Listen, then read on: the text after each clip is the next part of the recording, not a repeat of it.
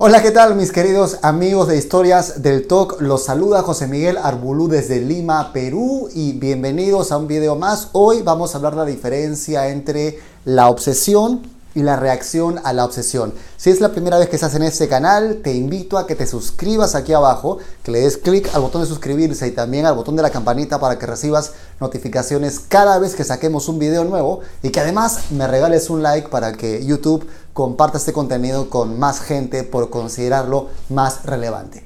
Vamos al tema. En los últimos videos hablé de mi experiencia en una reciente, no recaída, sino en una reciente eh, experiencia de tener las obsesiones nuevamente. Y eh, una de las cosas más interesantes de esta última etapa es que con las herramientas que he ido aprendiendo con el tiempo he podido prepararme o en todo caso he podido tener una gran oportunidad de usar las herramientas en esos momentos de malestar. Y hoy te quiero compartir una de las distinciones más importantes que me ayudaron a poder mantener mi paz interior a pesar de que podía haber incomodidad. Y es la importancia de diferenciar entre la obsesión y la respuesta. O digamos la respuesta emocional. La obsesión es algo que no puedes controlar. La obsesión puede aparecer como una imagen, como un pensamiento, como una sensación, pensamientos intrusivos en general. Es decir, no hay un control aquí sobre esto.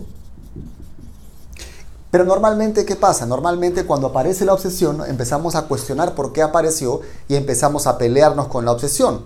Entonces empezamos a generar más estrés.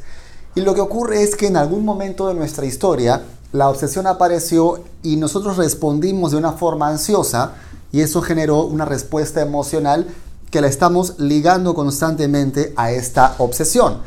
Y puede parecer que son la misma cosa, pero en realidad no son la misma cosa. Si tu toque es religioso, la idea que tengas sobre Dios no está ligada a la respuesta que tienes. Tu idea, si es toque homosexual, no está ligada a esto. Si es toque sensorial, si es toque de pareja, si es eh, toque de limpieza o de simetría, todas esas obsesiones no están ligadas a la respuesta.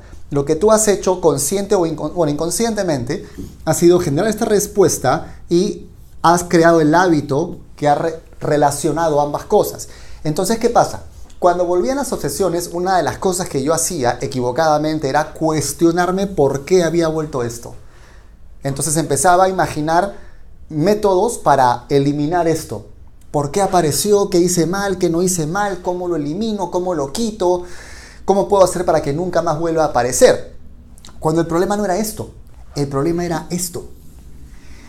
El problema era que no me estaba enfocando en aceptar, es decir, en reeducar mi respuesta a la obsesión. Porque al final esto es un contenido mental, que mucha gente puede tener el mismo contenido mental, pero en lo que te diferencias de otra gente es que esa otra gente no tiene la respuesta emocional que tú como persona con TOC tienes. Entonces, me empecé a enfocar solamente en la respuesta. Empecé a enfocarme en qué pasaba con mi cuerpo, con mis sensaciones, con mi ansiedad después de que esto aparecía. Entonces me di cuenta de que sobre esto sí podía operar. El error había sido enfocarme en esto y al darme cuenta de que no podía controlarlo, me producía más estrés y adivina qué generaba eso. Peor respuesta emocional. Así que lo que hice fue decir, ok, debo olvidar de esto, no voy a cuestionarme si aparece o no aparece voy a enfocarme en esto y voy a observar mi cuerpo. Y me daba cuenta de la tensión, de la adrenalina, de la incomodidad, de sensaciones incluso parecidas al dolor mismo por el foco de energía que tenía en estar muy atento a lo que estaba sintiendo. Y me empecé a enfocar en eso, empecé a reeducar mi sistema nervioso en base a eso. ¿Cómo?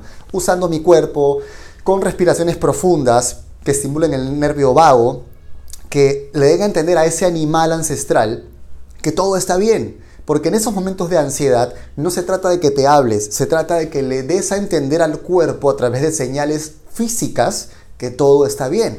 Una respiración profunda, el involucrarte full atención en las cosas que son importantes para ti independientemente de malestar. Mientras menos te metas a revisar esto y más te enfoques en ser lo más efectivo posible en esto, todo va a estar bien.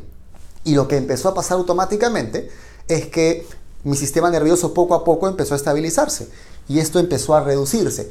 No estoy diciendo que esto va a pasar de un momento a otro, pero una pregunta que a mí me sirvió muchísimo para entender es que yo estaba con esta obsesión, estaba con esta respuesta y lo que yo pensaba automáticamente era, pucha, pero si mi respuesta automáticamente es esta, ¿cómo voy a poder vivir? ¿Cómo voy a poder mejorar? Si automáticamente mi, percepción está condicionada por esto. Hasta que surgió una pregunta en mi mente y es, ¿quién está percibiendo? ¿Quién es el que está sintiendo? Mi conciencia. Entonces mi conciencia está más allá de lo que estoy sintiendo. Mi conciencia siquiera es consciente de lo que está pasando. Entonces, yo lo que necesito es darme cuenta de que no soy ninguna de estas dos cosas. Soy algo incluso más grande que está percibiendo esto todo el tiempo. Entonces, al irme detrás y empezar a mirar también esto con un poco de distancia y dejar de pegarme a la respuesta, sino empezar a observar y decir, ah, mira, ¿qué está pasando? Ok, interesante. Mindfulness, conciencia plena, observación, respiración e involucrarme intencionalmente en mi vida independientemente de la sensación. Esa distancia, esa defusión cognitiva, es lo que ayudó a que todo este cuadro mejorara drásticamente. Entonces a lo que quiero invitarte es a que dejes de cuestionar por qué aparece la obsesión y que te enfoques solamente en la respuesta emocional que estás teniendo y que aprendas a observar tus sensaciones físicas en la respuesta, no en la obsesión. Ojo, ¿ah? no estoy diciendo que te pongas a compulsionar, estoy diciendo que si a raíz de que aparece un pensamiento obsesivo, tu, si tu impulso, por ejemplo, si tu pensamiento obsesivo es que te has contaminado, tu compulsión va a ser lavarte. ¿Ok? Eso es una respuesta, las ganas de lavarte. Esa respuesta es la que debes observar. No la idea de estoy sucio, sino la respuesta física de el impulso de lavarme. Sensorialmente, corporalmente, ¿qué es? ¿Qué se siente? Se siente tensión, se siente calor, se sienten latidos acelerados, se siente adrenalina, se siente sangre bombeando. Es eso lo que tienes que aprender a observar, pero solamente desde el punto de vista de un niño que está fascinado en un museo no desde alguien que está evaluando poniendo lenguaje. Si estás poniendo lenguaje, si estás empezando a hacer todo un rollo mental lleno de juicios, ya no es observación, ya te metiste al río de nuevo. Si estás involucrando lenguaje, ya no es observación. Lo que tiene que haber es una contemplación de lo que tienes al frente, breve, y te involucras nuevamente en las cosas importantes para tu vida. Entonces, quiero pedirte que me cuentes aquí abajo cómo te va con esto, cómo estás aplicando esto.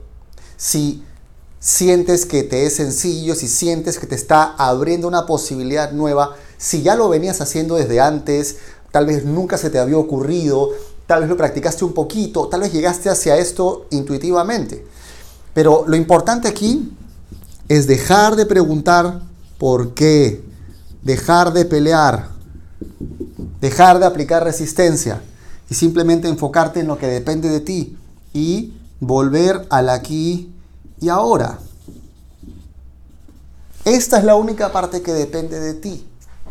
Y lo que va a empezar a pasar eventualmente, y te lo digo por experiencia personal, es que estas obsesiones pueden seguir apareciendo, pero tu respuesta cada vez va a estar más bloqueada.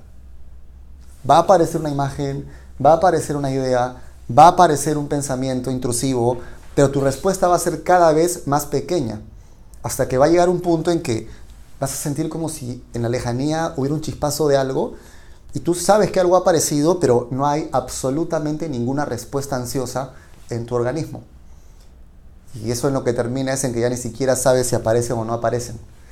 Esa por lo menos ha sido mi experiencia con el TOC hipervigilante. No estoy diciendo que nunca más vaya a tener obsesiones, no estoy diciendo que nunca más vaya a haber incomodidad, pero estoy diciendo que estoy operando sobre lo que depende de mí y estoy partiendo de enfocarme sobre todo en la gratitud del presente. No lamento, no modo víctima, no por qué pasó esto, sino aquí y ahora. Gratitud.